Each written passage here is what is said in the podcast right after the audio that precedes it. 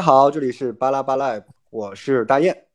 我是佳佳。哎，我们又如期而至啊，每周末跟大家来分享我们的观点。那么，其实，在过去的几年当中啊，我们嗯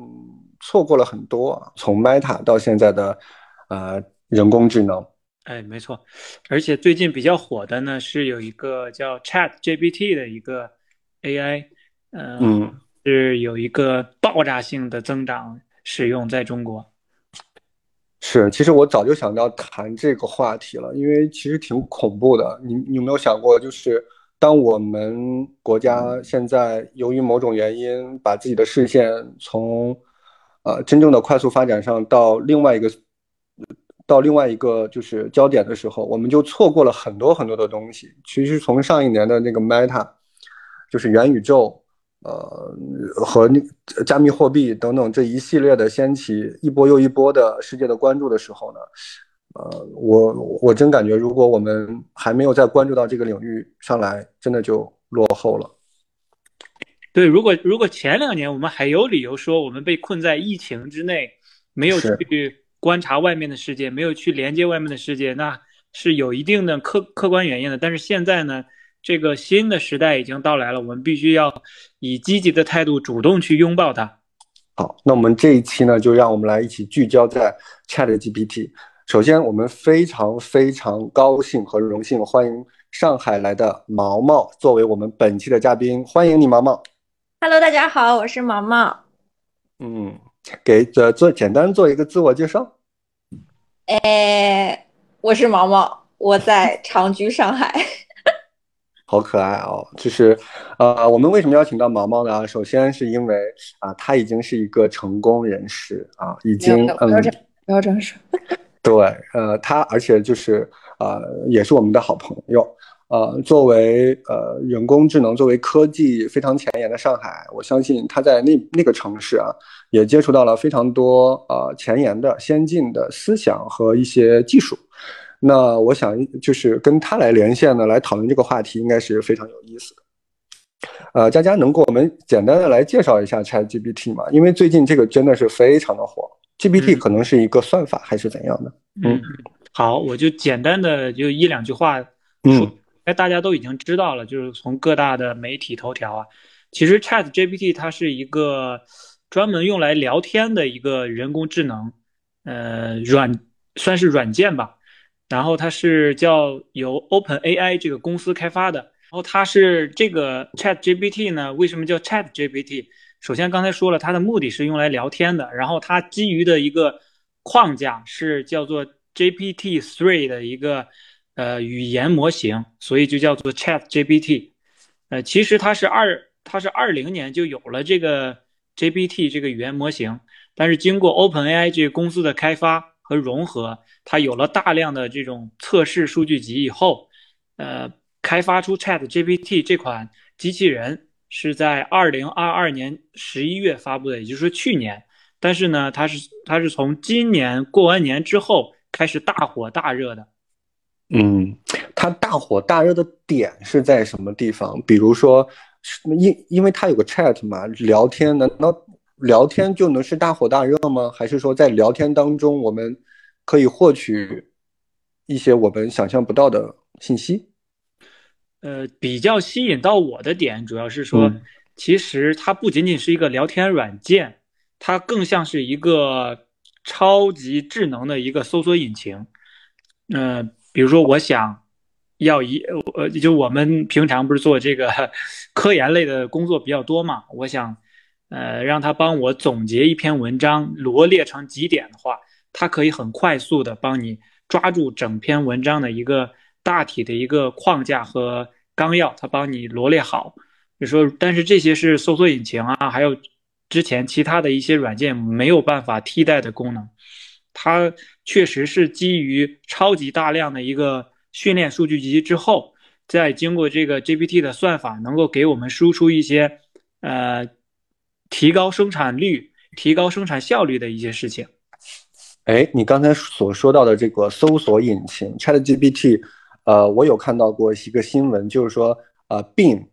呃，微软的 Bing 搜索，其实它正在测试与 ChatGPT 进行一个融合或者是一个联合。对，它已经放出那个一批的那种相当于试试试用版的一个名额了，就是说已经有一部分人拿到这个邀请码去可以去去用了。哎，毛毛，你用你你有在用过这个搜索引擎吗？我没有，它那个邀请码其实今天放的名额很有限，然后都是要考抢的。但是已经有看到网上的一些网友反馈是说有开始用到这样病的这样的一个一个浏览器嘛，它是结合了 GPT，然后你就很明显的能感觉它已经完全脱离了我们呃印象中固化的呃那种搜索引擎功能，它就它就已经直接是很好的。呃，怎么讲？把搜索引擎和你和 Chat GPT 去结合，然后去去啊，我不知道怎么形容，就完全是一个重新定义搜索引擎这样的一个东西。我明白，明明白毛毛的意思，也明白刚才佳佳所说的。其实为什么毛毛非常呃，就是很兴奋这个工具，有可能他在用。还有佳佳刚才说的，它可以进行一个总结。我个人感觉，就是 ChatGPT 可能它并不是一个简单的信息的一个搜索的，呃，一个机器或者是一个 AI，它是可以容，就是归纳你所想要的信息。它会因为现在的信息太多了，海量的信息，那 ChatGPT 呢就会来学习这些信息，并且对它进行一个归纳、压缩、总结，给你呈现出你想要的最高效的。那些呃最精华的东西吧，然后然后这些信息将会提个大大的提高你的效率，是这样。就是我觉得它这个 Chat GPT 为什么会这么火，就是因为它已经跳脱出了我们对它的固有印象。那原来我们认为的所谓的人工智能，只不过是说它是一个很大的一个那种相当于算呃，我不知道具体怎么讲，算法库还是怎么样。就是当它的输入的数据足够多。它只不过是有足够大的样本，然后才会去输入呃我们想要的信息。就是我们原来认为人工智能无非就是呃它的样本足够多，它也只是只能去总结归纳，而不是说去创造。但是现在 Chat Chat GPT 给人们的表现是说它可以去自主的学习，而且它的求知欲反而是会很强。它是会当你给它输入。这样的一些一些呃一些指令或者是一些样本的话，它是会自己的去总结归纳，甚至去有推断有自己的这种推断的这种过程，所以它才它给到人们的结果才是这么让人惊喜的。就就就像以前我们阿尔法 Go 出现的时候，那很多人都会冷嘲热冷嘲热讽说他只不过是在背诵他见过的棋谱。但是现在我们发现，人工智能其实它发展的程度真的已经远远超出人们的预料，甚至是说它会给我们真的是，呃，我我我之前，sorry，我的功课做的不够多啊，就是之前我偶尔在刷那些文章的时候有看到过，就是说，呃，好像是《时代周刊》给他的一句评语，就是说他大概的意思就是说，呃，ChatGPT，你可以你可以把它定义为甚至是。那是第几次人工业革命？剪掉，你帮我补充一下。那是第几次工业革命？就是就是就是应该第五次了。就是说，你完全可以把它定义为，你再怎么夸它，再怎么去定义它都不过分。就是它绝对是一个里程碑式的产品，它绝对不不同于我们之前。你像之前也爆火过很多东西嘛？你像我记得之前有一个什么聊天室，就是。就是大家老百姓都可以进入到那种名人的聊天室，好像就是大家一起去参与讨论什么样的，就是很多昙花一现的这种新的 app 也好，新的科技也好，然后所以 Chat GPT 刚出现的时候，可能大部分人的观感还是说啊，它无非就是一个昙花一现的一个新兴产物，但是绝对不是这样。就包括呃，我最近有是真的是有用过 Chat GPT，我会发现它真的。起码会大到大大的提高生产力，会帮我们节省掉很多呃无无怎么讲，就是比较重复性的工作，甚至说是没有太多意义的工作。那当我们把这些工作去去去删除掉，去有人帮我们做的时候，其实我们人可以会用来去做更多有意义的事情。所以这就到我们下一个话题，就是说是否会担心 ChatGPT 会。取代我们现有的工作，甚至是取代一部分劳动力，我觉得绝对不是。大家，你看多好，这个嘉宾自己 Q 自己的流程。哎，对，毛毛这个节奏掌握的非常好。该删删就删啊！我只是说我真的是我真的是有很多想法想跟你们表达，因为 ChatGPT 真的就是很好用，我觉得他他绝对从你的感受上来看，就是说。刚才我可能说的就很很很很基础了，就他已经跳脱出来基本的信息总结的这个功能了，他已经会自己的进行学习，自己的进行推断，并且得出结论，甚至是给你来进行一个预测，或者说是进行一个下一步的一个动作。那么这一些这一系列的组合拳打出来之后，就会给人一种啊，你怎么能够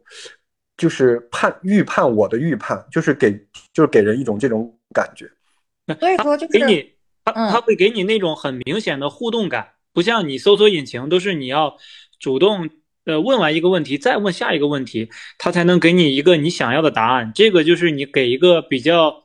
就一句话，他会给你就是想要的东西。比如说我就点菜一样，我就说呃不要辣呀，或者或或者是根据我个人口味说一个。说一段话，它立马就能给你呈现出来是你的口味儿。但以前的搜索引擎可能要调几次，你让后厨返几次工才能给你达到这样的效果。是，那就像刚才毛毛所说的，如果 ChatGPT 或者是其他的人工 AI 现在已经达到了这种程度，它可以进行一个人类的一个推断、一个预测，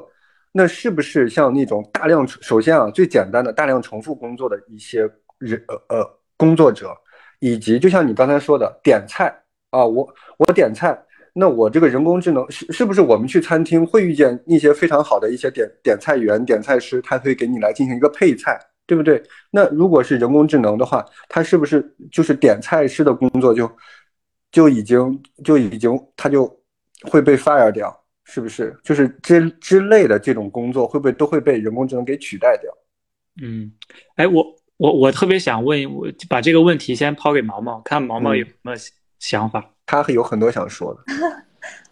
就你说的，你你会依赖呃英文文件，比如说他会给你修修改的更地道，或者用词更精准，那是不是那些进行润色的语言公司？因为我们比如说每次投稿英文文献、SCI 论文、OK 本之前都会来进行一个英文润色，包括你们商务的一些英文润色，可能也会存在。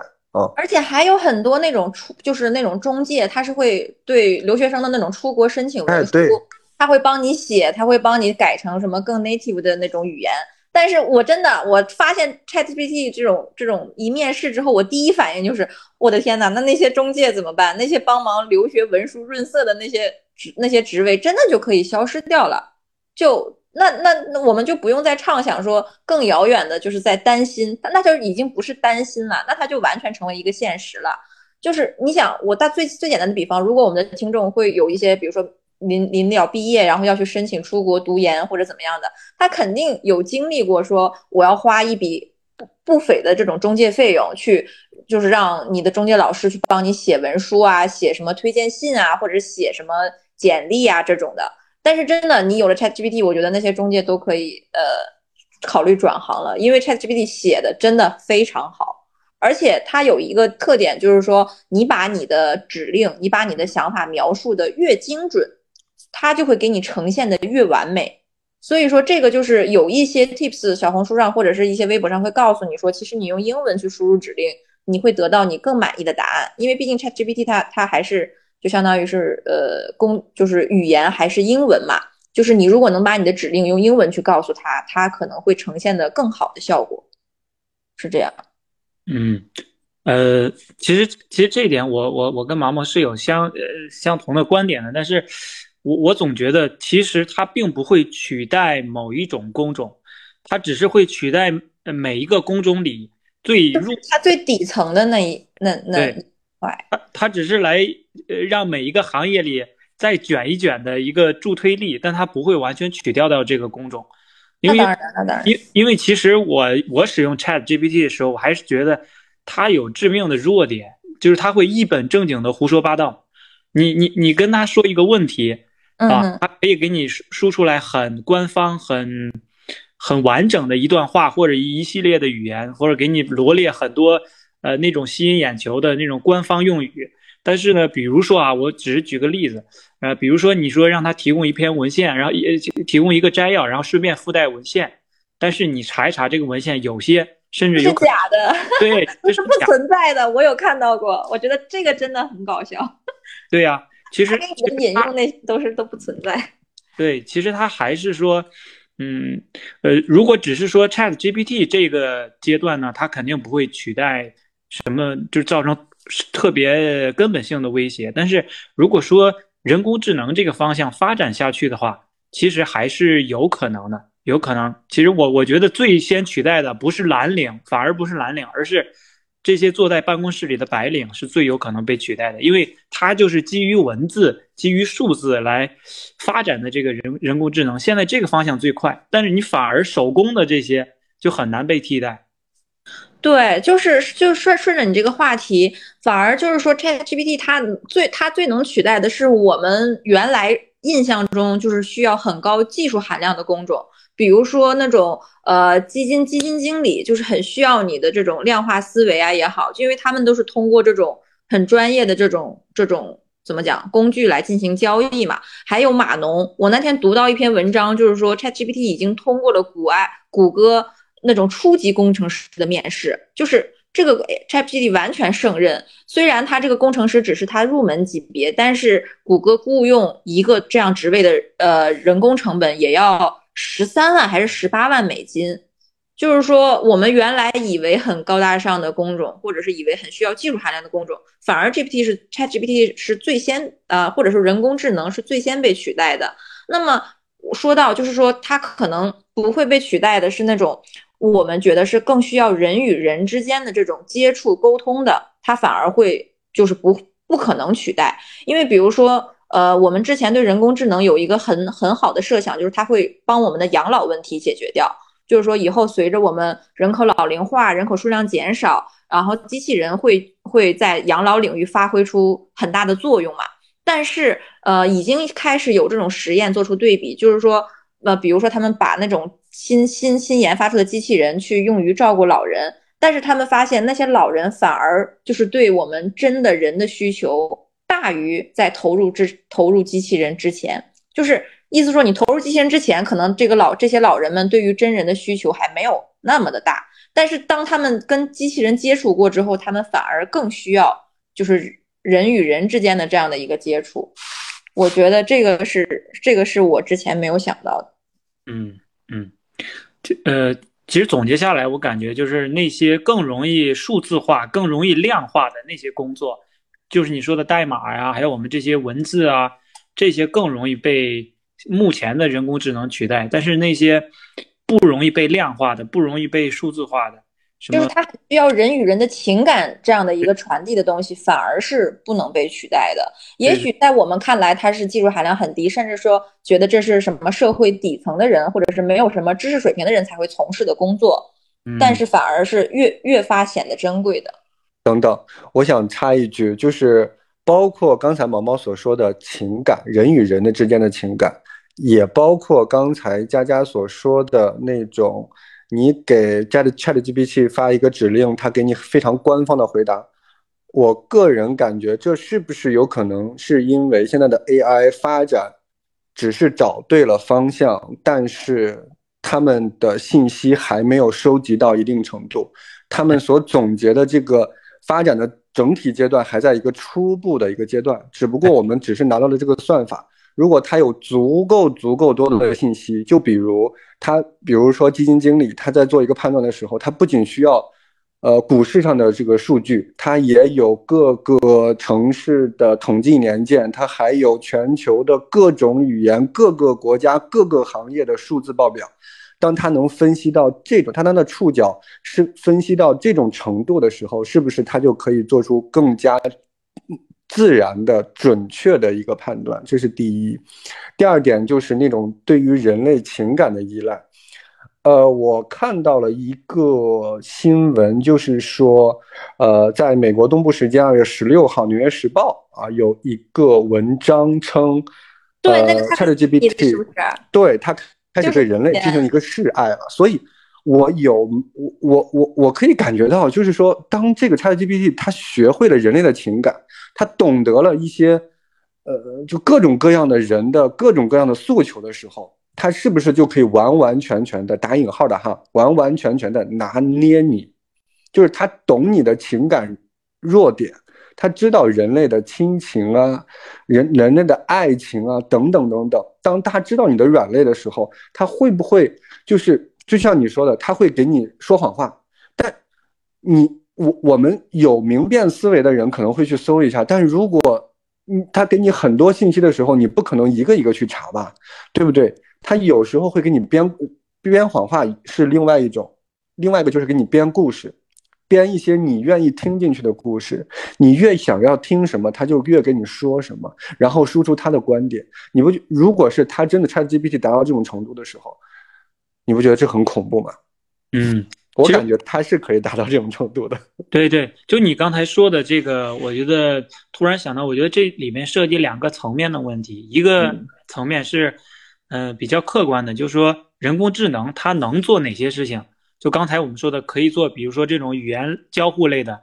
呃，然后是否能做情感替代替代类的，这个可能是科技上的一个最后的，嗯，客观能否达到的一个水平上的限制。其次，另一个更更深层次的问题是我们允许人工智能做哪些，能达到什么程度？就像你说的刚才，呃，可能目前的这些人工智能并没有纳入情绪化，呃，转化成数字。然后再让它量化，再让它输出的这个框呃过程，也有可能是我们人类给它画了一个圈儿，给它画了一个禁忌之圈儿，不允许它出圈儿。所以你觉得，如果说如果说以后程度就是呃那个人工智能这个 AI 它算法达到一定程度的时候，你觉得这个圈儿它真的还存在吗？或者说人类真的能禁锢住这些？就像《黑客帝国》一样，那些机器人是不了，就好像克隆一样，我们都知道它是违反人类伦理的，但是。你能阻止吗？我觉得这只是一个时间问题。对，这只是一个时间问题。我们现在只是说为了维持人类社会现有的秩序，包括一夫一妻，这可能我说的有点偏啊，就是包括一夫一妻制，就是有很多我们目前已经习以为常的制度，其实都是为了维持社会稳定而呃发展的制度。其实这个问题真的，呃，它需要伦理啊，需要社会学啊，需需要人类学等等各个方面，可能我们几个人讨论不清楚。我们倒不如来开个脑洞，就像刚才毛毛跟佳佳你们都提到了一个，就是情感。如果这个 ChatGPT 它懂你，它了解你，它你跟它进行沟通的时候，就是它能够，它每一句话都能打到你的点上。嗯，你慢慢的跟它产生了一些情感，友谊也好，爱情也好，亲情也好，你觉得如果这种情感，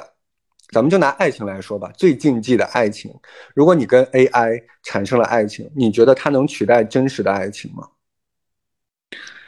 呃，对我当然啊，当然我要加一个限制，就是说这个 AI 是完完全全是懂你的，而且它的算法已经达到了非常精尖、高精尖的一个。程度，它甚至是可以模拟出样子，然后呈现给你，然后三那个呃那个全息影像投射给你。嗯嗯，好，你刚才说的这个就非常重要，就说全息。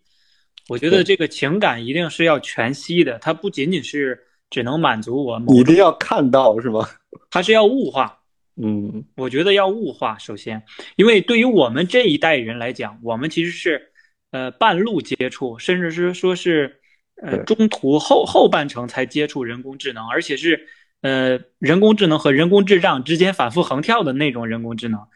所以我们知道人和这个东西它是有区别的，所以它在我心里，首先它它进入的节奏和它的地位就不是说能够百分之百取代人的，但我觉得它肯定会取代一部分的感情上的安慰功能，呃，或者说我个人我们人类某某部分的感情需求问题。嗯，但它不能完完全全的替代爱人和爱情这种层面、这种 level 的呃情感需要。那毛毛呢？你个人感觉，如果说有一个人，或者是他可能没有办法见到你，但是呢，你跟他进行文字上的，哎，有点像文爱，怎么办？不，你刚才要说这么色情，那就是网恋啊。这跟网恋有什么区别呢？所以我觉得这个就是延展出来，你所谓的一段恋爱、一段感情，你只你，因为你刚才一直在强调说这个 AI 会非常懂你，每一句话都打到你的点上。那么我想反问你，大雁，你你认为的一段爱情、一段感情，难道就仅仅是说，呃，它完全会符合你吗？就好像一块拼图一样，我你们两个严丝合缝吗？我明白，你一定需要它是它是完完全全符合你，这才这是你理想的爱情吗？这不是我理想的爱情。我不需要一个人完完全全的。你稍等一下，他有可能懂你的瑕疵感，他会给你带来瑕疵感。我不，我我我不需要他。嗯，哦，我不知道怎么跟你形容这种感觉。我不需要他每一句话说的正合我意，他就懂你不需要每句话说的正合你。是我希望这个人是说他生而他生来的这个样子是正好跟我符合的，而不是说通。过我的调教的，所以我很相信这种命运也好，磁场也好，就是两个人生而为人，他们生下来，那就是啊，可能是我最近刚陷入一段恋爱，可能我有点恋爱。好恶心！就是我跟我现在的男朋友，我感觉。了！我跟你说啊，现在是二零二三年二月二十六号。你听听我说完，我不是要一定要把这个时间说出来。No no no，请听我说完。就是我遇到他的时候，我就感觉他就是我命中注定的那个 Mr. Right，就是。我也没有调教他，我也没有怎么样也好，我们甚至不需要什么，我们都所谓的恋爱初期会有一些磨合的阶段，我们没有，就是我我只要见到他，我在他在他身边，我就感觉这个人跟我就是完全契合的，他就是我命中注定的那个人。但是你说他经过会有经过我的调教吗？他有经过说我跟他输入了一段很精准的指令，他才会呃他才会就是迎合我的需求吗？不是。他生而为什么人，他就是他这个样子，他这个性格。那么我正好也是我这种性格。如果这样，我们就是这样，呃，在一起，我我会觉得啊，这就是我理想的恋爱，我就想要这个样子。但是如果对方他是一个人工智能，他是经过了我的调教，他是在迎合我，那我觉得我可能我我在意的，或者说我拒绝的，不是说他是人工智能还是一个人，我想要的是那种，嗯，他最自然的状态。如果那么他跟我很合的话，可能我不会拒绝他是人工智能或者是人，我只是想要，我只是想要一种很，我只想要一种很命中注定的感觉。我不想是说他迎合我，所以我不管是跟任任何人也好，AI 也好，我不想要他迎合我，我就想要他生而为人是这个样子。那么我正好也是我的样子，我们没有为对方做任何改变。好好好好好，但是我们就你可以发给他听，他会很开心。是不是？你就在这里，你就在这里等着。所以说这一期你就非常想要来参加。原来原来点在这里，懂了。佳佳，其实毛毛说的那个也挺有意思的，因为他刚说到那种 Miss Right 那种感觉，就让我突然让我突然想到，假如这个人工智能它就是从你日常跟别人的对话里，包包括你现在使用手机啊。你什么语音啊？你的这些，它收集到，它不需要你给它指令，它就是以 Miss Right 那种身份介入到你的生活里，对吧？他其实很有可能会替代你目前的感情需要。有想过这个 Mr. Right 不是说我们我们的任何时候都是那么的高兴的，我们有吵架的时候，也有说我受不了他的东西的时候。但是我觉得真爱就是说，哪怕我有他有我不可容忍的缺点，我还是想跟他在一起。如果这个 AI 它就是一个机器人，它有自己的皮肤，然后它有自己的眼睛，它可以看到你，他可以变换自己的样子，他没有在迎合你，他只不过是在通过，就是佳佳刚才说的，他通过你的各种的行为，你之前的聊天记录，你的个人成长的各种在网上留下的痕迹，做成做做成的那种样子，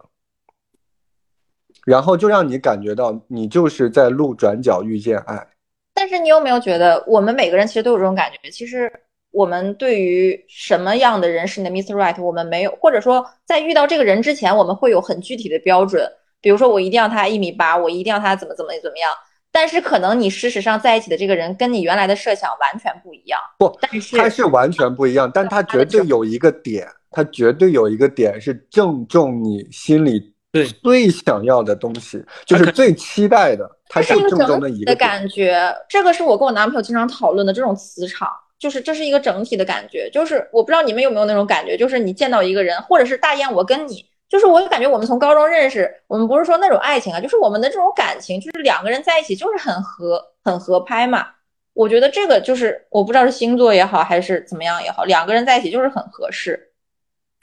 那那我跟我男朋友就是感情的这种合适，我真的就觉得哦，他就是我命中注定的那个人。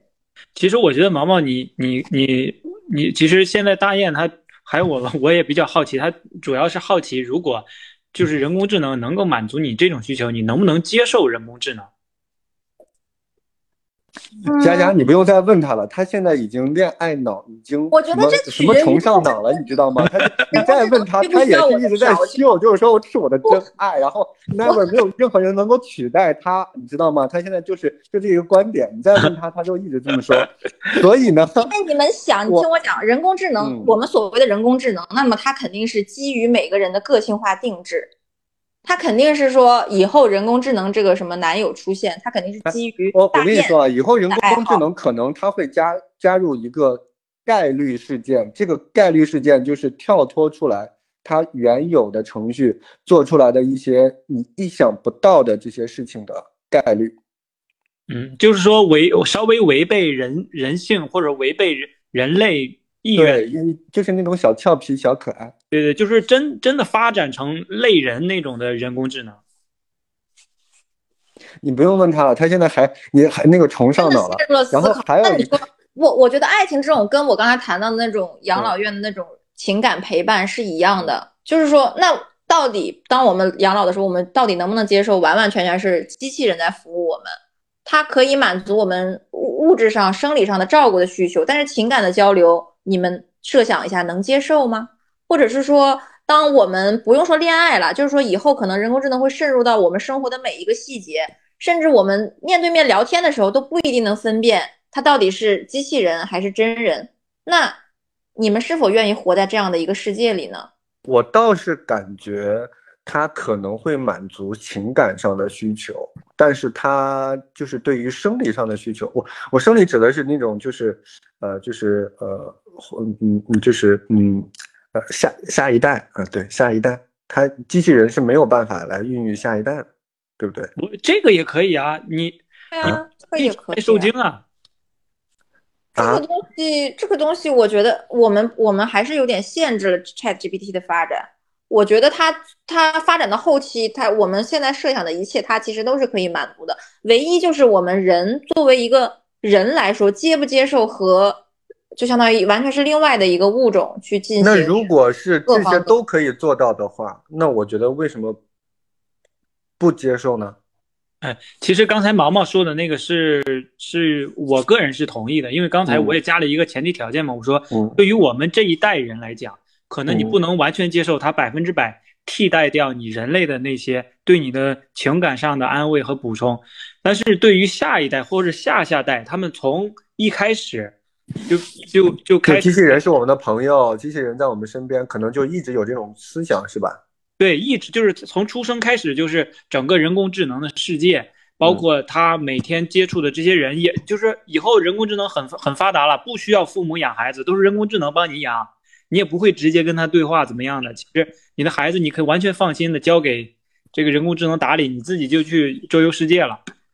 那我觉得我们这就已经不是说爱情的话题，我们就要接受一个相当于一个一个全新的世界的到来，甚至说可以想象这个跟外星人是同样的道理啊。那我们之前没有人工智能之前也设想过说接不接受跟外星人以后生活在同样一个地球或者同样一个宇宙。可能呃某一个某一个星的人，可能就是像坐飞机一样，就像我们现在跨国旅行一样，随时都可以出现在我们面前造访我们。我觉得这个就是可能我们对于 AI 的设想，AI 对于我们来说可能就是一个外星人种。那接不接受它融入到我们的生活中？嗯，是，其实这个也是天马行空的想象吧。反正反正未来就像《三体》一样。是吧？有些人呢愿意接受，有些人呢其实还是有所抗拒的。他们的想法大家都是不一样的，甚至还有幸存派。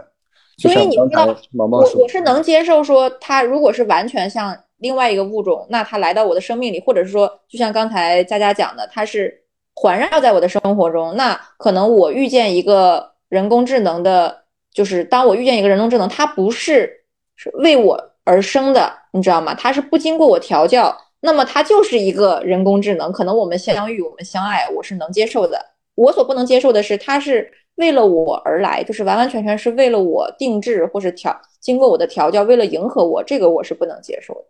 可能这是我想表达的观点。嗯，我能接受跟一个外星人谈恋爱，就像都教授，我能接受，但是我不接受他是。都教授，你想的美。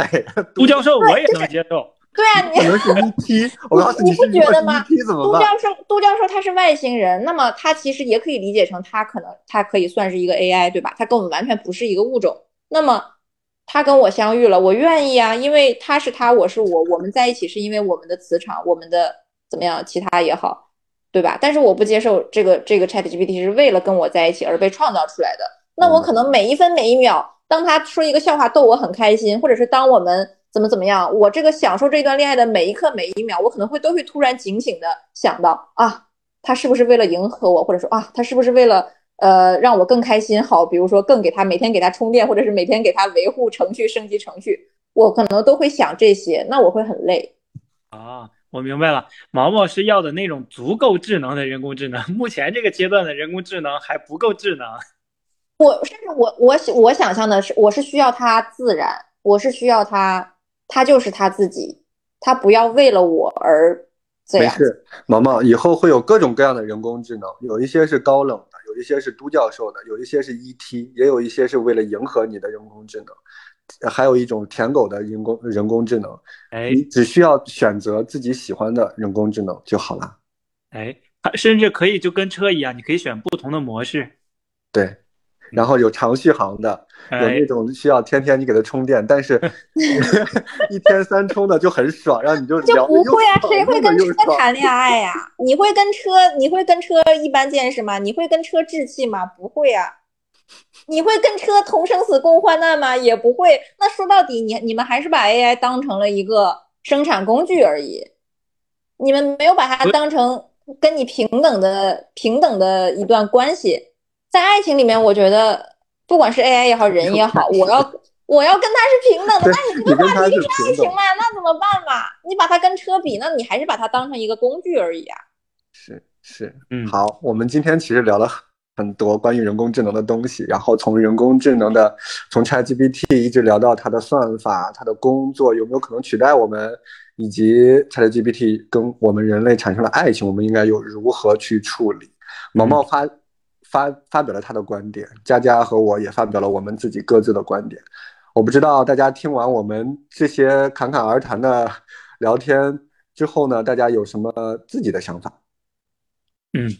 呃，而且呢，这个 Chat GPT 确实就正如刚才两位所讲，代表着一个新的时代的已经来临。不管你想接受还是不接受，我们都是要以一种。主动的态度和姿态去拥抱它，做好下一步的准备。而且呢，其实刚才我们讨论的这些情感上，人工智能对于情感上的一些问题，其实更多的是对于我们自己怎么看待这些情感的问题的一个表达。所以，呃，节目前的各位听众，如果你们对于呃人工智能和感情和情绪上的一些不同的观点，都可以给我们留言。好啦，那么这一期呢，再一次欢迎毛毛来参与到我们的节目当中。如果大家喜欢毛毛呢，我们会经常欢迎啊，邀请毛毛来参与到我们的节目。毛毛同学，要不要给观众朋友们再打声一次，再打一次招呼？啊，非常高兴来参与到你们的录制，我觉得很新奇，也很好玩。希望以后可以有更多机会能跟你们聊天，去探讨更多的话题。希望你们不要嫌我啰嗦，我觉得今天有点啰嗦。没有没有没，很好。这种这种感，这种真真情实感的表达，也是我们所有的听众需要的。对，好，那我们这期节目就到这里，我们下期再见，拜拜，拜拜。